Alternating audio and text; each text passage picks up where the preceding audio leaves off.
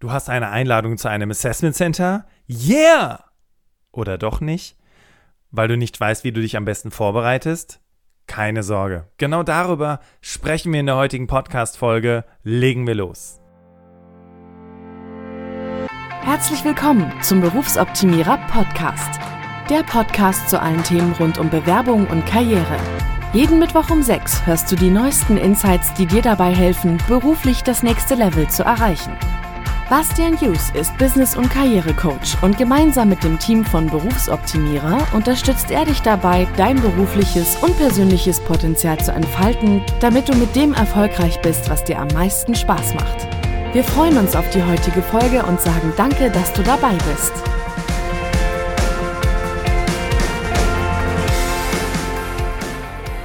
Herzlich willkommen im Berufsoptimierer Podcast. Ich freue mich, dass du heute wieder mit dabei bist und dass du heute was über das Thema Assessment Center lernen möchtest. Wir haben wirklich ein ganz wunderbares Programm für dich vorbereitet. Und für diejenigen, die heute das erste Mal mit dem Berufsoptimierer Podcast dabei sind, wenn dir das, was ich dir heute hier nahe bringe, gefällt, dann freue ich mich über dein Abonnieren oder dein Follow, je nachdem, welche Podcast-App du nutzt, weil damit verpasst du keine weitere Podcast-Folge mehr. Der Inhalt der heutigen Podcast-Folge sieht folgendermaßen aus. Zuallererst sprechen wir über Grundsätzliches zum Assessment Center. Wo kommt es her? Was ist eigentlich das Ziel hinter einem Assessment Center? Wo wird es überwiegend eingesetzt? Dann sprechen wir über klassische Übungen, dann habe ich noch ein paar Tipps für die Vorbereitung für dich. Und dann haben wir wieder eine spannende Frage aus der Kategorie Hallo Bastian. Und wir schließen den Podcast heute mit dem Ausblick auf die nächste Folge ab. Als ich mich auf die heutige Podcast-Folge vorbereitet habe, habe ich mich an das Interview mit Julia erinnert. Julia war 2019 bei mir im Coaching und Teil dieses Coachings war die Vorbereitung auf ein Assessment Center. Sie wollte nämlich am liebsten in den öffentlichen Dienst und hier zählt ein Assessment Center so gut wie immer zum Standardprozedere. Nachdem sie das Assessment Center erfolgreich gemeistert hatte und ihr ein Vertragsangebot gemacht wurde, habe ich sie gefragt, hey Julia, wieso kommst du nicht einfach mal in den Berufsoptimierer Podcast und erzählst von deinen persönlichen Erfahrungen und deinen Eindrücken? Und genau das hat sie gemacht. Daher an dieser Stelle schon mal der Hinweis, Podcast Folge Nummer 48 ist der Erfahrungsbericht von Julia und da findest du natürlich nicht nur weitere Tipps, sondern vielmehr, wie man eigentlich ein Assessment erlebt, wenn man selber dabei ist. Und falls es noch nicht so war, dass du an einem Assessment Center teilgenommen hast, dann ist die Folge von Julia auf jeden Fall genau das Richtige für dich. Julia hat eine wichtige Sache in diesem Interview damals gesagt und mit diesem Satz möchte ich heute auch einsteigen. Und zwar hat sie gesagt, das Assessment Center beginnt, sobald du den Fuß auf das Gelände deines potenziellen Arbeitgebers setzt. Ne? Also nicht, wenn du im Raum bist oder wenn es heißt, jetzt beginnt das Assessment Center. Nein, es beginnt schon viel, viel früher. Und warum das so ist, das wird sie dir in dieser Podcast-Folge Nummer 48 erzählen. Die Folge nennt sich Erfahrungsbericht Assessment Center. Julia teilt ihre persönlichen Erfahrungen, Hashtag Alltagshelden. Wie gesagt, Podcast-Folge Nummer 48 ist eine zweiteilige Folge und da wünsche ich dir auf jeden Fall schon mal viel Spaß beim Reinhören. Grundsätzliches zum Assessment Center. Hast du gewusst, dass Assessment Center ihren Ursprung im Militär haben? Wie so vieles tatsächlich bei der Personalauswahl interessanterweise übrigens. Und Assessment Center gehen auf Tests zurück, die damals in der deutschen Reichswehr verwendet wurden, um Offiziersanwärter auszuwählen. Das heißt, auch hier war schon das Ziel, bei Führungspositionen entsprechende psychologische Auswahlverfahren einzusetzen, um eben auch entsprechend passende Menschen für diese Rollen zu finden. Aber im Laufe der Zeit wurde das Assessment Center nicht nur für Führungspositionen bzw. Offizierspositionen angewendet, sondern später auch für alle möglichen anderen Positionen, die nicht zwingend etwas mit der Führung zu tun hatten. Und das ist total spannend, denn nach und nach wurden diese Methoden, also das Assessment Center an sich, auch in der freien Wirtschaft eingesetzt. Erstmals gegen Ende der 50er Jahre. Und in Form einer Langzeitstudie auch getestet. Und diese Studie, die schlussendlich dann sehr erfolgreich oder zu einem sehr positiven Ergebnis gekommen ist, diese Studie verhalf dem Assessment Center zu seiner Popularität, so wie es halt heute angewendet wird. Es gibt ein- oder mehrtägige Assessment Center, das heißt, und das muss immer das Unternehmen für sich entscheiden, weil sie auch sehr kosten- und zeitaufwendig sind. Es kann also sein, dass das Assessment Center ein paar Stunden geht und dann auch schon vorbei ist. Oder wie gesagt, dass es über mehrere Tage angesetzt ist. Das machen häufig Unternehmensberatungen. Die sind dann getarnt in Form von, du bist äh, vor der Küste von Mallorca auf einem schicken Segelschiff und machst den ganzen Tag irgendwelche Case Studies. Das ist im Prinzip nichts anderes als ein Assessment Center. Gerade bei Führungspositionen, aber auch bei Trainee-Programmen oder Volontariate werden Assessment Center super gerne eingesetzt, aber nicht jeder macht das. Es ist ein sehr, sehr kostenaufwendiges Prozedere, wie wir schon gehört haben. Das heißt, du kannst dich bei großen Unternehmen darauf verlassen, dass Assessment Center genutzt werden. Und natürlich auch der öffentliche Dienst ist ein großer Fan von den Assessment Centern. Wie läuft das Ganze ab? Nun, ganz wichtig zu Beginn ist ja die Frage, was ist das Ziel des Assessment Centers? Ich werde gleich in den Übungen näher darauf eingehen, weil es von Übung zu Übung natürlich unterschiedlich ist. Aber die grundsätzliche Frage, die du dir immer stellen solltest, ist, wie auch in einem Vorstellungsgespräch, um welche Position geht es überhaupt? Denn die Gestaltung und Durchführung eines Assessment Centers ist höchst individuell. Im Schwerpunkt orientiert es sich an den Erwartungen und Bedürfnissen des Unternehmens und der zu besetzenden Stelle.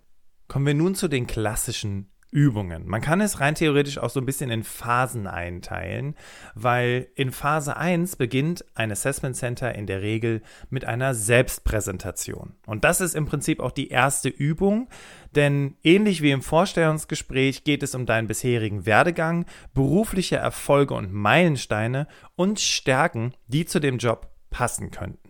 Jetzt ist es allerdings ganz wichtig, dass du bei der Selbstpräsentation nicht einfach nur dein CV runterbetest und quasi angefangen von, das habe ich in der Grundschule für Fächer belegt und das habe ich zuletzt in meinem letzten Job gemacht oder das habe ich zuletzt im Studium gemacht, sondern dass du eine Selbstpräsentation ungefähr zwei bis drei Minuten für dich erarbeitest, die du dann ja quasi vorträgst. Eine gute Methode dabei ist der Elevator Pitch. Das ist eine Technik, wie du anhand von drei Fragen deine persönliche Präsentation erarbeiten kannst und sie eben, ja, relativ gut auch vortragen kannst. Dazu findest du in der Podcast-Folge 45 entsprechende Tipps, wie du diesen Elevator Pitch erarbeitest. Die Folge heißt, mit diesen vier Tipps überzeugst du garantiert im nächsten Vorstellungsgespräch. Aber diese, diese Methodik des Elevator Pitch, die wirst du nicht nur im Vorstellungsgespräch, sondern wie wir heute auch gelernt haben, im Assessment Center benötigen, um eben auch deinen Gegenüber nicht zu langweilen und vor allem, und das ist ja das Ziel des Ganzen, wir haben ja gehört, berufliche Erfolge und Meilensteine, um auch gewisse Highlights zu setzen, was denn in deiner bisherigen Karriere so interessant ist, was für die Stelle von Relevanz sein kann.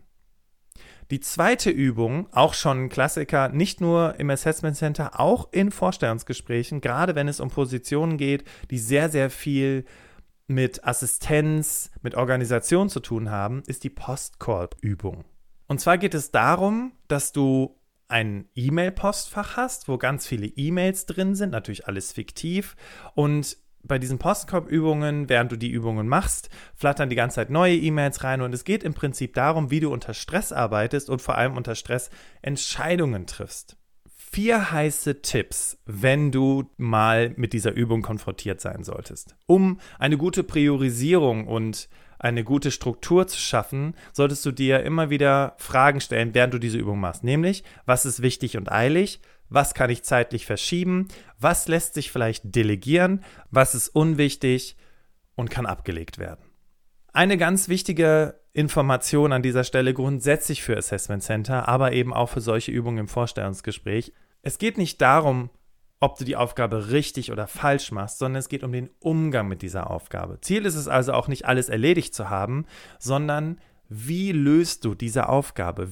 Man möchte dich erleben in stressigen Situationen und deswegen gibt es diese Postkorb-Übung und die hat sich halt eben auch sehr bewährt für solche Situationen. Übrigens im gesamten Assessment Center, wie wir ja schon von der Julia gelernt haben, stehst du unter Beobachtung. Das Assessment Center beginnt ab dem Moment, wo du den Fuß auf das Gelände des Unternehmens setzt. Und auch bei dieser Postkorb-Übung wirst du natürlich beobachtet. Und das ist grundsätzlich etwas, was du dir auf die Fahne schreiben solltest, wenn du dich auf ein Assessment Center vorbereitest. Du stehst unter Beobachtung. Es geht darum, wie du in gewissen Situationen reagierst, beziehungsweise, da kommen wir gleich noch drauf zu sprechen, wie du mit anderen interagierst. Eine nächste klassische Übung, wo auch die Präsentationskompetenz getestet wird und was anders ist bei der Selbstpräsentation, ist wirklich eine Präsentation zu erarbeiten. Das heißt, du bekommst eine Aufgabe, die sollst du relativ schnell begreifen und dann sollst du sie präsentieren. Beispielsweise vor einer Gruppe von Beobachtern oder eben auch vor der Gruppe von Menschen, die an dem Tag des Assessment Centers auch da sind.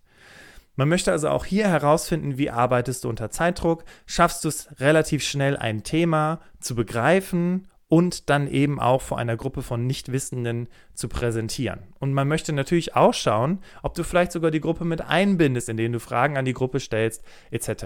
Und das ist natürlich bei Jobs wichtig, wo viel Präsentation wichtig ist, wo du vielleicht Verkaufspräsentationen halten musst vom Kunden, wo du Trainings halten musst, technische Trainings halten musst. Genau hier sind solche Aufgaben sehr beliebt. Und jetzt kommen wir zu dem absoluten Standardrepertoire eines jeden Assessment Centers. Und zwar ist es die Gruppenaufgabe. Es geht also darum herauszufinden, wie gehst du mit anderen um, aber auch welche Rolle du in einem fiktiven Team einnehmen würdest. Wichtig hier, ne? Um was für eine Position geht es? Geht es um eine Führungsposition? Dann denke daran, dass auch alle anderen das Ziel haben, sich als tolle Führungskraft hervorzubringen. Allerdings Interessanterweise glauben die meisten, dass sie sich als gute Führungskraft hervorbringen, wenn sie sofort das Ruder an sich reißen und aus einer egoistischen Haltung versuchen, das Gespräch zu dominieren. Und der Clou ist, dass genau das falsch ist. Und genau daran habe ich auch mit Julia damals gearbeitet. Es geht also darum, eine Diskussion zu entwickeln und es geht darum zu gucken, okay, wie kompromissbereit bist du denn bei Standpunkten, die andere haben. Wie gehst du damit um, wenn jemand ein gutes Argument hat und dir vielleicht kein Gegenargument einfällt? Allerdings keine Sorge. Es wird jetzt nicht gesagt, so, wir machen jetzt eine Gruppenübung, hier ist das Thema, let's go, sondern in der Regel ist es so, du bekommst die Aufgabe, dann setzt du dich mit den anderen zusammen und diskutierst diese Aufgabe und dann präsentierst du sie nochmal vor der gesamten Gruppe. Lass dich also nicht ins Boxhorn jagen, wenn diese Aufgabe kommt, denn du hast dann die Möglichkeit, ne, es dir vorher in Ruhe durchzulesen, die entsprechende Argumente aufzuschreiben oder zu merken, die du hervorbringen möchtest. Naja, und wenn jemand dasselbe Argument vorbringt, was du ursprünglich vorbringen wolltest, dann kannst du auch hier beispielsweise auf das Argument aufspringen und es irgendwie weiterspinnen. Ziel ist es, wie gesagt, herauszufinden, wie gehst du mit der Gruppe um? Wie interagierst du in der Gruppe? Welche Lösungen und Ideen hast du? Wie bringst du dich entsprechend ein? Aber, insbesondere bei Führungsjobs, wie verschaffst du dir Gehör? Ne? Mit Julia habe ich daran gearbeitet, was ist, wenn ne, das, die Übung geht los und der Erste fängt direkt an zu quatschen und möchte das Ruder an sich reißen wie wir ja schon gelernt haben, ist das eigentlich total negativ und nicht das Ziel, sondern das Ziel ist es, aufmerksam zu sein, zuzuhören, andere vielleicht auch zu Wort kommen zu lassen, vielleicht eher so ein bisschen in eine Moderation zu gehen und ja, mehr oder weniger quasi subtil das Ruder zu übernehmen, aber eben so, dass es nicht unangenehm auffällt. Du bringst dich ein, aber ne, lass gerne der dominanten Person den Vortritt, die sofort losprescht und übernehme dann mit cleveren Argumenten nach und nach das Ruder, indem du, wie gesagt, darauf achtest, was sagen andere? Hat jemand überhaupt schon was gesagt oder gibt es eine Person, die sehr still ist? Ermutigst du andere, selber was zu sagen? Das sind Kompetenzen, die machen wirklich den Unterschied. Neben der Gruppendiskussion gibt es nicht nur im Assessment Center, sondern auch in Vorstellungsgesprächen die Möglichkeit, ein Rollenspiel zu machen. Natürlich auch hier wieder, je nachdem, welche Position es geht. Wenn es um eine Führungsposition geht, kannst du zu 100% davon ausgehen, dass das Rollenspiel darauf abzielt, gewisse Situationen im Joballtag mit deinen Mitarbeitenden zu durchleben. Jemand muss länger bleiben, will eine Aufgabe nicht übernehmen. Es gibt Streit, weil der eine herausgefunden hat, der andere verdient mehr. Das sind alles klassische Dinge, die in einem Führungsrollenspiel durchgespielt werden. Aber natürlich auch, wenn es um eine Verkaufssituation geht. Also es geht um einen Verkaufsjob und du sollst etwas verkaufen. Vielleicht hast du ja Wolf of Wall Street gesehen. Verkaufen Sie mir diesen Stift. Ist eine Sache, die ganz gerne genutzt wird. Also nicht verkaufen Sie mir diesen Stift, aber es geht halt eben darum, zeigen Sie uns, wie Sie ein Verkaufsgespräch mit dem Kunden machen. Wie überzeugen Sie den Kunden? Wie gehen Sie auf den Kunden ein? Wie schaffen Sie es schlussendlich, den Kunden dahin zu bewegen, dass er unterschreibt? Oder eben auch Kollegengespräche. Ne? Wenn man jetzt beispielsweise nicht das Budget hat, um ein Assessment Center aufzusetzen, dann vielleicht einfach Kollege A, Kollege B, du übernimmst eine der Rollen und wie gehst du jetzt in dieses Konfliktgespräch mit der Kollegin oder dem Kollegen rein? Also egal ob Vorstellungsgespräch oder Assessment Center, es geht wieder darum, eine Gesprächssituation zu simulieren. Ne? Wie verhältst du dich in der Situation? Wie löst du die Situation? Die letzte Übung, die zu den Klassikern zählt, und Vorsicht, Leute, an dieser Stelle Übung, ist das Feedbackgespräch. Das Feedbackgespräch findet nicht in der Regel am Tag des Assessment Centers statt, sondern meistens eine Woche später. Aber es ist immer noch eine Übung. Warum? Meistens beginnt dieses Feedbackgespräch damit, wie schätzen Sie sich selber ein? Was ist Ihrer Meinung nach gut gelaufen? Was ist Ihrer Meinung nach hätte besser laufen können? Und warum ist das eine Übung? Man möchte deine Selbstreflexionskompetenz testen. Na, also, wie gut kannst du dich selber einschätzen? Oder neigst du dazu, sowas zu sagen wie, nö, es gibt überhaupt nichts, was ich hätte besser machen können, das war alles perfekt, ich habe alles richtig gemacht. Also, wie gesagt, hier nochmal, es ist eine Übung und dann geht es erst darum, was haben die Beobachter festgestellt, dann gibt man dir Feedback, wie hast du dich verhalten von deren Sicht und dann geht es mit den nächsten Schritten weiter, also eine abschließende Beurteilung. Wirst du für die nächste Runde eingeladen? Kriegst du ein Vertragsangebot? Das ist alles Teil des Feedbacks. Aber der Übungsteil ist gerade der, wo man dich fragt, wie du das Ganze selber empfunden hast, was du besser machen würdest, etc. Vorsicht, häufig wird auch sowas wie gefragt wie, haben Sie Feedback zu dem Assessment Center? Gibt es etwas, was wir hätten besser machen können? Vorsicht auch hier, weil Natürlich kannst du denen konstruktives Feedback geben, aber solltest jetzt natürlich nicht abdriften in Richtung von, was war das für eine Quatschveranstaltung hier, was für ein Blödsinn, ich hoffe, dass sie das nie wieder machen. Nein. Aber wie gesagt, es kann auch noch Teil der Übung sein, nämlich wie kritisch du gewisse Dinge betrachtest und ob du auch fähig bist, Kritik zu üben. Wie gesagt, das Assessment Center beginnt, sobald du den Fuß auf das Gelände des Arbeitgebers setzt, aber es endet, sobald du das Vertragsangebot vorliegen hast oder nicht. Vorher ist noch alles Beobachtung, wird alles noch getestet, wird alles geprüft. Und wenn du das Vertragsangebot vorliegen hast, dann kannst du dich entspannt zurücklehnen. Jetzt habe ich noch ein paar Tipps für die Vorbereitung. Wir haben ja viel über das Thema Gruppendiskussion gehört heute und wenn du jetzt sagst, oh, Gruppendiskussion finde ich immer voll anstrengend, meistens endet es in Streit, ich bin schlecht gelaunt, wir sehen uns eine Woche lang nicht mehr. Wenn du zu diesen Menschen zählst, dann solltest du gerade das Thema Gruppendiskussion üben. Suche dir ein Thema und versuche dieses beispielsweise von verschiedenen Standpunkten zu betrachten. Vielleicht machst du es erstmal für dich alleine ne? und nimmst dieses Thema und nimmst Standpunkt, ich bin dagegen und Standpunkt, ich bin dafür ein und schreibst dir entsprechende Argumente auf. So ein bisschen, als würdest du Schach gegen dich selbst spielen. Und wenn du dann da ein bisschen sicherer bist, dann würde ich dir empfehlen, dass du dir jemanden suchst, mit dem du gut diskutieren kannst, wo es halt nicht meistens im Streit endet. Und vielleicht verteilst du auch hier die Rollen, ne? Du bist dagegen, ich bin dafür, lass uns mal in die Diskussion steigen. Das Gute ist, so lernst du sowieso zu debattieren und auch gute Argumente voranzubringen. Und das Zweite ist, so bist du top vorbereitet, gerade auf die Gruppenübung, weil vielen Menschen fehlt es an Diskussions- und Argumentationskompetenz. Meistens kommt man mit irgendwelchen Blödsinnsargumenten, die sowieso keinen Zweck haben oder die Menschen werden sauer oder sind beleidigt oder was auch immer, das kennst du bestimmt. Deswegen großer Tipp, das entsprechend zu üben, weil wie gesagt, dass die Gruppendiskussion kommt, darauf kannst du dich beim Assessment Center zu 100% darauf verlassen. Und wenn du da safe bist und gut argumentieren und diskutieren kannst, gute Kompromisse findest, dann bist du spitzenmäßig vorbereitet. Den zweiten Tipp, den ich dir geben möchte, ist natürlich das aktuelle Tagesgeschehen zu beobachten. Also was passiert gerade in der Welt? Was ist beispielsweise auf der Presseseite des Unternehmens zu sehen? Oder vielleicht auch in deren Social Media Auftritt? Gibt es irgendwelche Kampagnen, die die gerade gestartet haben? Gibt es irgendwas, was im Pressebereich interessant sein könnte, auch für den Job, auf den du dich bewirbst, beziehungsweise für das Assessment Center, auf das du dich vorbereitest? Ansonsten Üben, üben, üben. Suche dir gerne andere, verteile Rollen, spiele es mit anderen ein bisschen durch, ja, wie man sich auf so ein Assessment Center vorbereitet und dann solltest du das auf jeden Fall sehr gut rocken können.